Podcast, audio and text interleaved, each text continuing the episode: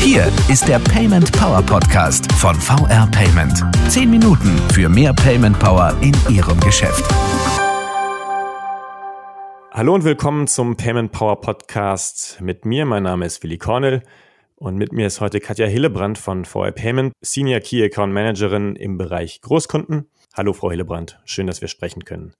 Stellen Sie sich doch selbst kurz vor. Ja, schön, dass ich äh, hier sein darf, Herr Cornell. Ich bin Senior Key Account Managerin bei der VR Payment und beschäftige mich im Partnermanagement äh, hauptsächlich mit Kassen- und Systemhäusern und Automatenlösungen. Was sind Automatenlösungen für uns? Wir können Terminal-Infrastruktur in fast äh, jeden Automaten bringen, angefangen vom Lebensmittelautomaten, den Sie vielleicht am Bahnhof kennen, aber auch am Tankautomaten, wenn Sie sich an Tankstellen im ländlichen Bereich äh, zu später Stunde noch mhm. Äh, mit Sprit versorgen möchten. Ja, da sind wir schon direkt im Thema ähm, Automaten, Automatenlösungen und Sie haben auch schon so, so ein paar Anwendungen äh, skizziert. Ähm, aber vielleicht vertiefen wir das nochmal damit ich es richtig verstehe und unsere Zuhörer auch. Also wenn wir über Automaten sprechen, äh, was ist damit gemeint? Und vielleicht haben Sie noch ein paar mehr Beispiele, wo solche Automaten überall zum Einsatz kommen. Ja, im Prinzip kommen heute Automaten äh, überall und in jeder Lebenslage zum Einsatz und der Fantasie sind da keine Grenzen gesetzt. Man darf nur hochprozentigen Alkohol nicht im Automaten verkaufen. Das verbietet die Gesetzgebung. Aber ich kann Ihnen gerne mal ein paar Beispiele nennen. Ähm, wo nutzen äh, unsere Kunden Automaten, beispielsweise Direkt Direktvermarkter im landwirtschaftlichen Bereich? Da kommen Lebensmittel rein von der sehr empfindlichen Frucht Erdbeere äh, über den Spargel, aber auch die Milch bis hin zur Kartoffel. Metzger, Hotels, die da wirklich auch alle Sachen, die man mal so für eine Reise braucht und vergessen kann, von der Zahnbürste angefangen, bis aber auch zum Ersatz ihrer Minibar reinbringen. Da ist der Fantasie wirklich keine Grenze gesetzt. Wir haben mittlerweile sogar einen äh, Partner, der Betontankstellen aufstellt. Das klingt skurril. Genau, viele Kunden kennen das äh, aber ganz praktisch von der Tankstelle oder auch immer offensichtlicher im täglichen Leben werden die E-Ladesäulen oder das Thema Parkscheinautomaten, mhm. wenn Sie sich überlegen, äh, wie oft Sie schon irgendwo in der Stadt gestanden haben, an der Straße parken wollten und kein Kleingeld bei hatten, dann wissen Sie jetzt auch genau, was wir machen, wo wir uns für einsetzen. Nämlich, dass diese Parkscheinautomatenbetreiber in Zukunft nicht nur Kleingeld akzeptieren, was kein Mensch mehr im Portemonnaie hat, sondern mhm. Parkende mhm. dort beispielsweise dann auch mit ihrem Mobile Device oder mit ihrer EC-Karte, die ja eigentlich Girokarte heißt, oder mit ihrer Kreditkarte bezahlen können. Und genau diese Verbindung versuchen wir mit den Partnern hinzubekommen. Da sind wir ja schon beim Thema Bezahlen, Bezahlfunktion und äh, der Integration in, in die Automaten. Was gibt's denn da für verschiedene Automatentypen und was ändert sich für die Bezahlfunktion? Also Sie haben ja ein paar Anwendungen jetzt schon skizziert. Ist das Bezahlen einfach draufgesetzt? Funktioniert das bei allen Automaten ähnlich oder ist das abhängig von dem jeweiligen Use Case? Im Prinzip ist es immer das Gleiche. Ein Automat muss mit dem Kartenterminal nenne ich es mal so platt, kommunizieren. Das kennen wir auch aus dem täglichen Anwendungsfall bei dem großen Discounter, bei dem ein Terminal steht. Da zahlen Sie auch nicht nur an dem Terminal, sondern das Terminal sendet mhm. dann entsprechende Protokolle zur Kasse und sagt der Kasse so, Kunde hat jetzt bezahlt, kannst Kassenschublade auf und zu machen. Genau so läuft das auch bei einem Terminal am Automaten ab, nur dass da keine Kassiererin mehr beisitzt, sondern da läuft es dann wirklich über Schnittstellen. Die Automatenbetreiber arbeiten standardmäßig genauso wie Kassen- und Systemhäuser mit der ZVT-Schnittstelle oder im Vending-Bereich, also im Lebensmittelbereich an Verpflegungsautomaten wird sehr oft die MDB-Schnittstelle eingesetzt. Die Automaten können diese Schnittstellen alle, weil auch Münzschaltgeräte heute mit diesen Schnittstellen arbeiten. Man kann da einfach dann die Kartenzahlungen einbringen, die man wünscht.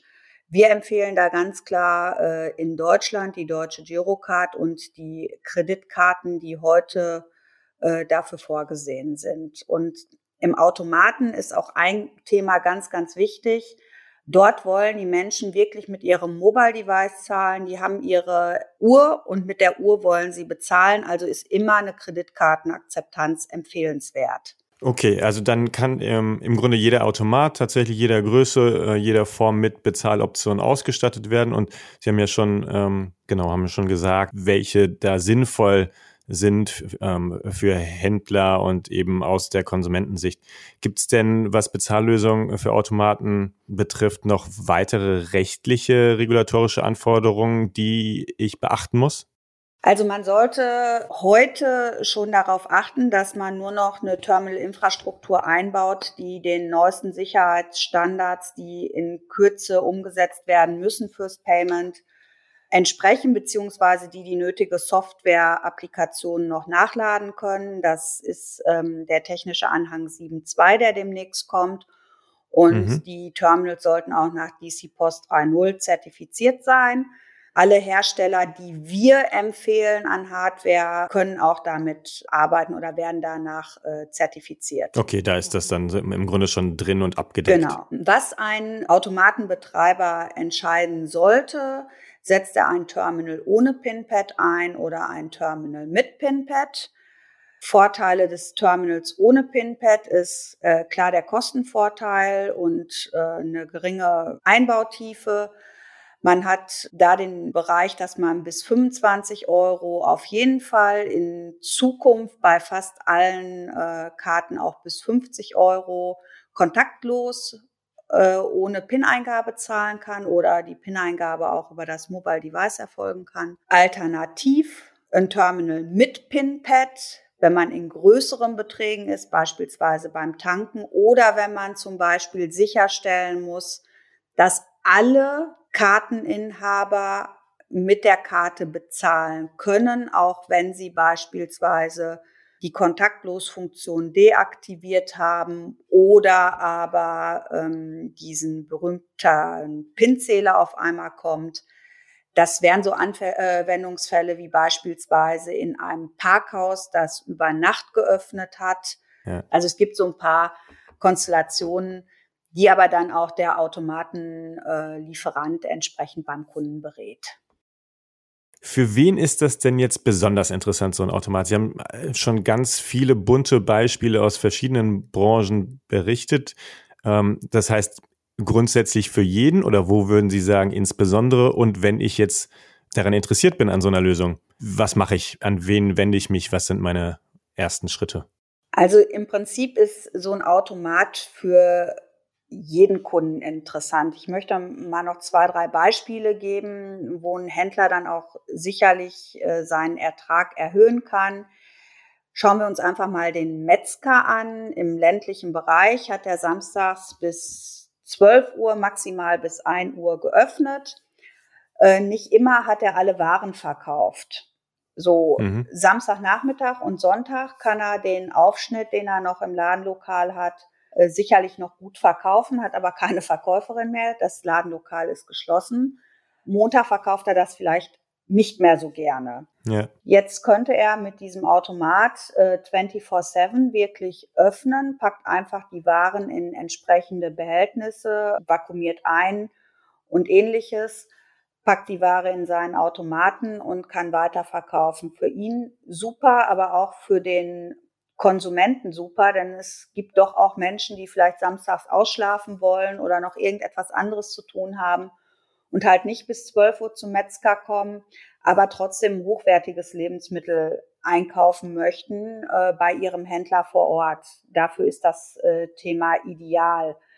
Gleiches gilt zum Beispiel für äh, Kaffeeröster. Ja, die haben relativ kleine Zeitfenster für äh, den Kaffeeverkauf, äh, aber mhm. wie viele gibt es dann, die dann, weil sie ihren Kaffeeröster nicht mehr erreichen, samstags nachmittags doch zum Discounter gehen und das ist natürlich auch für ihn immer eine potenzielle Gefahr, wenn der einmal beim Discounter war, seinen Kaffee kauft und die Hälfte bezahlt, geht da vielleicht nächstes Mal auch wieder zum Discounter und kauft nicht den hochwertigen Kaffee. Solche Sachen sind immer zu äh, bedenken und sind natürlich hochinteressant, ja. Also dient auch der Kundenbindung außerhalb der, ähm, der klassischen Ladens, äh, Ladenöffnungszeit. Genau. Und wenn Sie jetzt an die Direktvermarkter äh, denken, da ist es ein Riesenthema. Die haben nie Zeit. Ja, die müssen auf ihre Felder, die müssen äh, zu ihren Tieren. Die haben empfindliche Früchte. So eine Erdbeer können sie nicht mal eben ähm, dreimal umlagern. Wenn die die direkt in ihre Automaten packen und nur noch die Automaten befüllen müssen, ist das natürlich ein Riesenthema. Da ist die Frucht gekühlt und da sehen wir auch enorme Potenziale. Die haben ja auch diesen Sommer im Corona alle ein Riesenproblem gehabt mit ihren Ständen. Dann arbeiten die oft mit äh, Teilzeitkräften. Die sind auch immer schwieriger zu bekommen äh, weil es ja auch Saisonkräfte sind. Wenn diese ganzen Bütchen, nenne ich sie mal, in Zukunft mit Automaten bearbeitet werden können, das ist ein Riesenvorteil mhm. für diese Direktvermarkter. Und die stehen ja oft nicht einfach am freien Feld, sondern die stehen ja schon vor Discountern und, und, und, wo also eine Stromversorgung für den Automaten gesichert ist. Ja, Infrastruktur ist da und Kunden kommen auch. Genau. Vielen Dank, Frau Hillebrand. Ähm, spannendes Thema, das Sie uns mitgebracht haben und danke für die, ja, auch nochmal die Anwendung, die wir besprechen konnten. Das ist äh, ein Verkaufskanal für Händler, an den man vielleicht nicht zuallererst denkt, ähm, der aber eine wirklich gute Ergänzung mit echten Vorteilen sein kann, eben auch Vorteilen für die Konsumenten. Vielen Dank. Bitteschön. Und wenn Sie, liebe Zuhörer, noch Payment-Themen oder Fragen haben, mit denen wir uns hier im Podcast beschäftigen sollten, dann schreiben Sie uns die gerne melden Sie sich gerne auf Twitter unter dem Hashtag PaymentPower oder direkt per Mail an podcast.paymentpower.de. Machen Sie es gut und bis in 14 Tagen.